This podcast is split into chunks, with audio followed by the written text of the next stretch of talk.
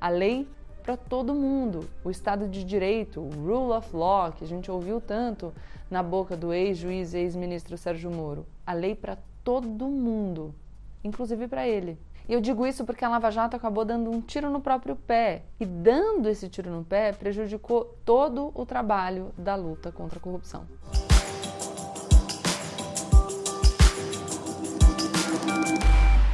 Olá, pessoal! Como eu sempre digo, a partir de agora, menos emoção e mais razão. Aproveita, se inscreve no canal, compartilha o vídeo com seus amigos e deixa o seu like aqui. Pode deixar o like antes de começar, que eu garanto que vai ser bom.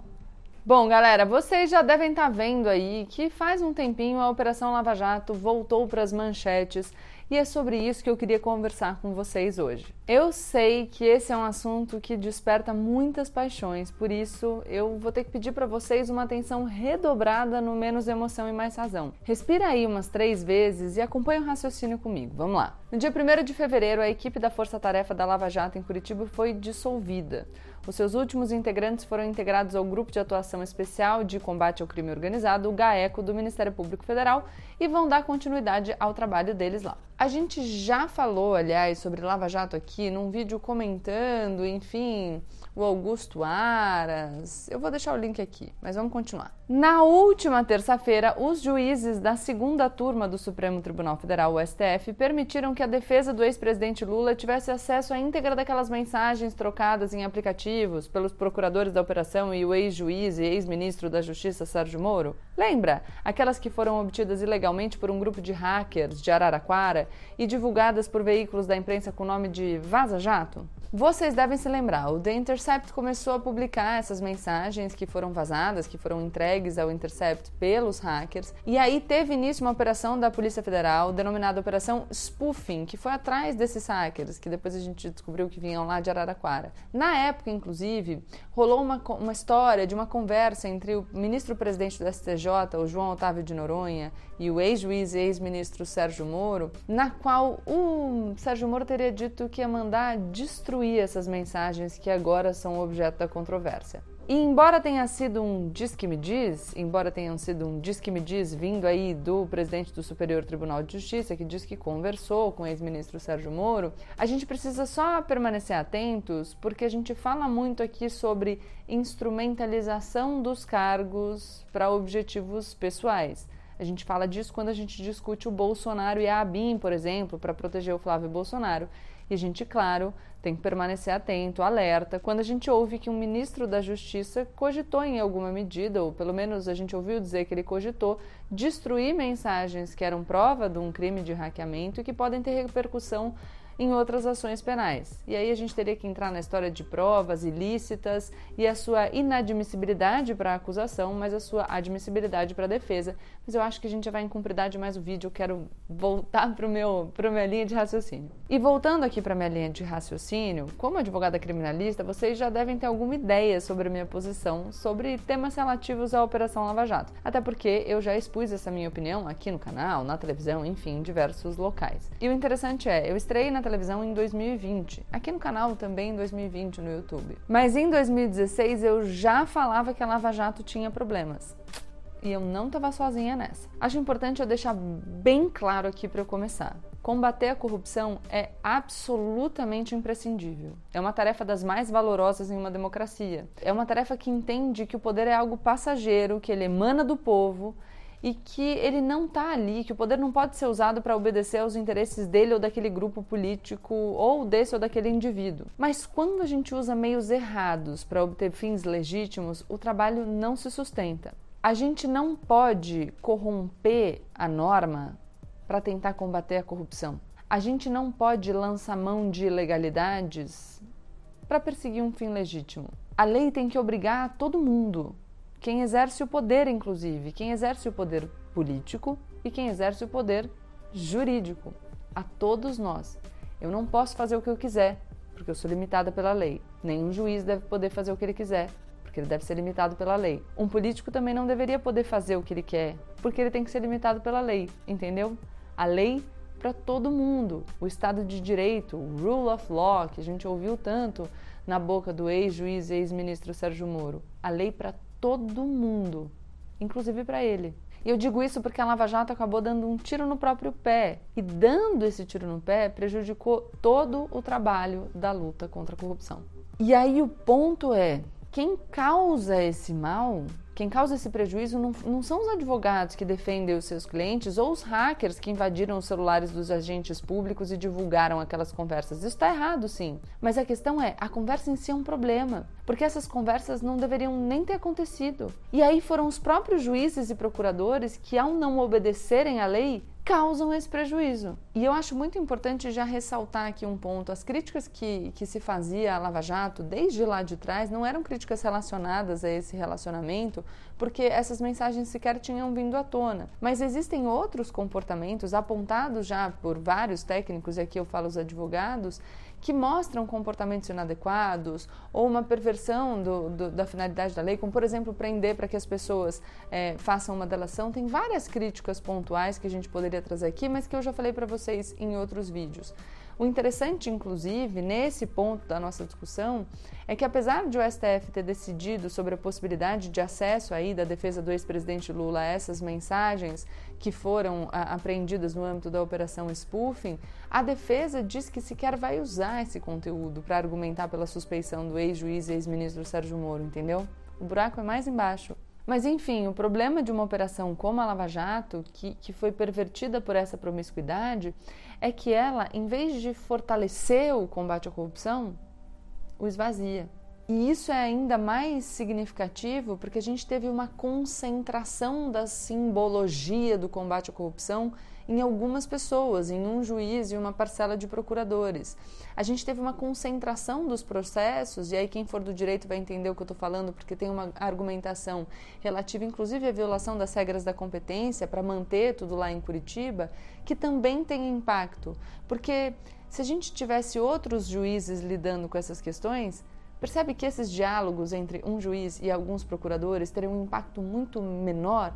Essa concentração foi um problema. Então a questão é: se a gente tivesse tratado esse assunto com sobriedade, com calma, dentro da lei, sem esse personalismo, um personalismo de concentração que tem a ver com a publicidade que se deu para a operação, a gente poderia ter corrigido os erros que a Lava Jato cometeu lá atrás. Se a gente não tivesse classificado qualquer crítica à Lava Jato como uma iniciativa de, sei lá, chancela a corrupção, como um, uma tentativa de acabar com o combate à corrupção no Brasil, a gente teria tido a chance de, com clareza, observar as falhas, corrigir as falhas lá atrás e a gente não teria comprometido essa operação da forma como a gente percebe que ela pode ser comprometida agora. E, enfim, e mesmo depois de tudo que eu falei, talvez apareça alguém e diga: Ah, Gabriela, agora você é a favor da corrupção?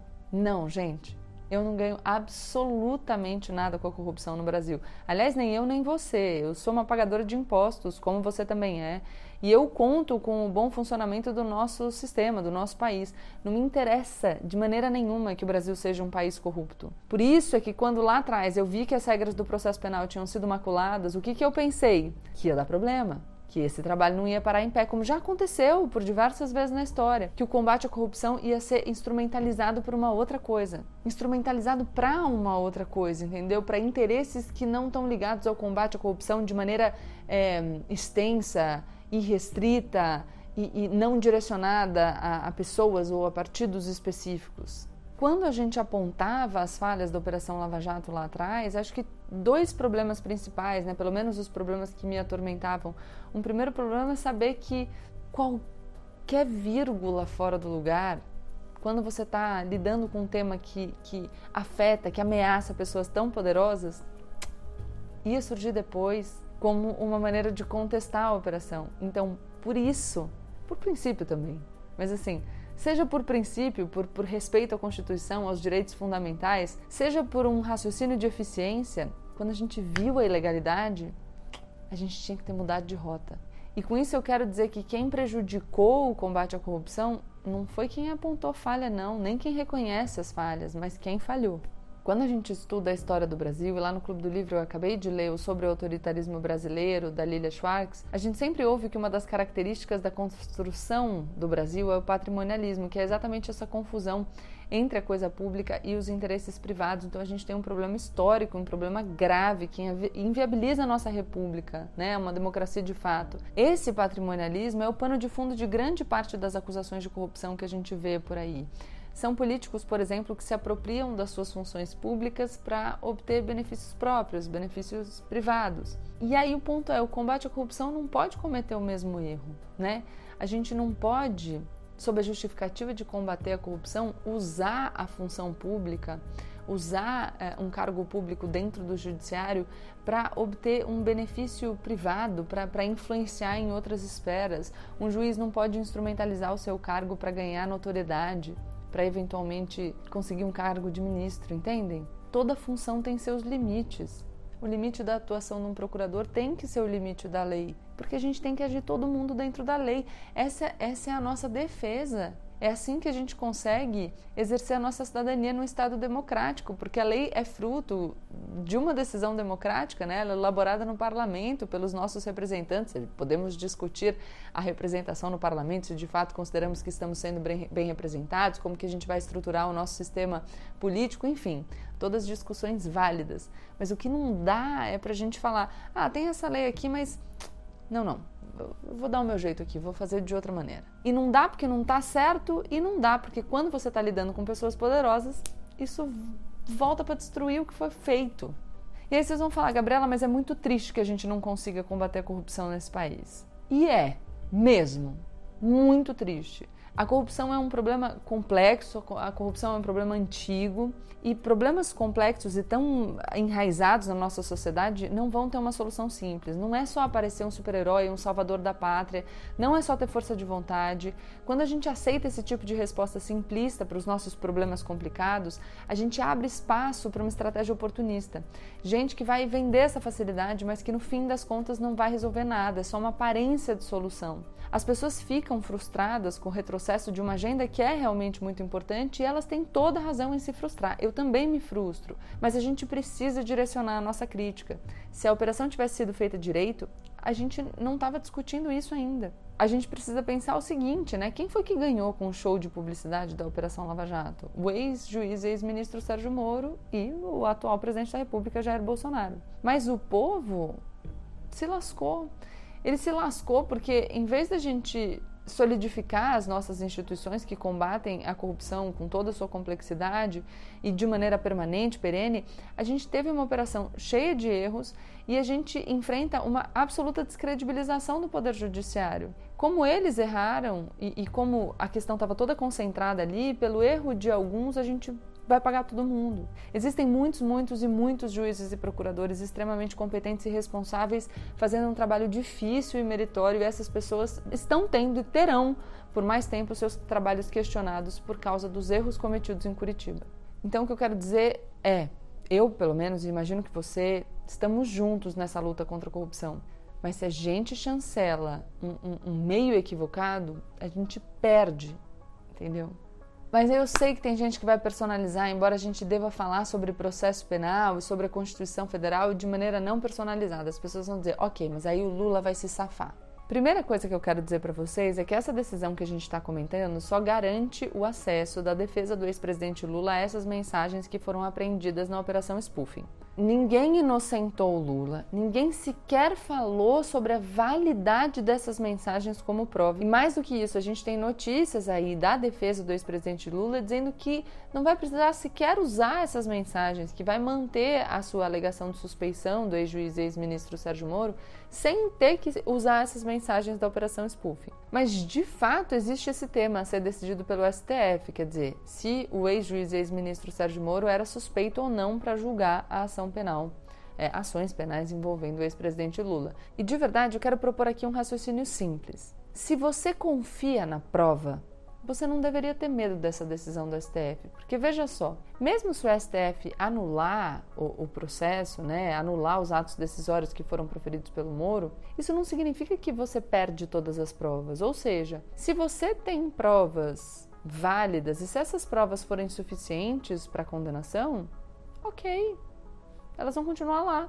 Um outro juiz vai julgar de forma insuspeita e o resultado vai ser o correto. Só dá para ficar com muito medo do resultado se a gente acha que a prova não é tão boa assim. Então, para garantir a condenação, a gente precisa de um juiz que esteja do nosso lado. Mas aí, se a gente pensa que a gente precisa de um juiz que esteja do nosso lado, a gente não está falando de imparcialidade, né? E claro, vou terminar esse vídeo falando para vocês pensarem um pouquinho sobre a política brasileira. A gente vai assistir aí um alinhamento de discursos entre forças políticas muito improváveis. Vocês conseguiriam imaginar um outro assunto que fosse capaz de juntar o Bolsonaro, o Centrão, o PT, o PSDB e todo mundo? Pois é, devem ser poucos esses assuntos é, é, aquele velho pensamento do o inimigo do meu inimigo é meu amigo. Então vai ter muita gente junta numa trincheira contra a Operação Lava Jato, de crítica à Operação Lava Jato, mas os argumentos serão muito distintos. Então vamos lá, vão estar do mesmo lado pessoas que criticam a Operação Lava Jato porque se colocam contra ela e, e, em defesa do texto constitucional, e outras pessoas que vão estar contra a Lava Jato pelo motivo inverso, pelo desprezo que eles têm pela Constituição e pelas leis e por qualquer limitação que isso signifique a atuação deles para perseguir os seus interesses privados. Então, prestem bastante atenção. Eu falo que é como juiz de garantias. O juiz de garantias é uma iniciativa fantástica se o que você tem em mente é o direito dos cidadãos de contarem com um juízo imparcial, se você pensa em todos os cidadãos. Mas aí o juiz de garantias foi sancionado pelo presidente Bolsonaro, que fez isso para proteger o Flávio. Percebe? A solução é a mesma, mas os motivos são distintos.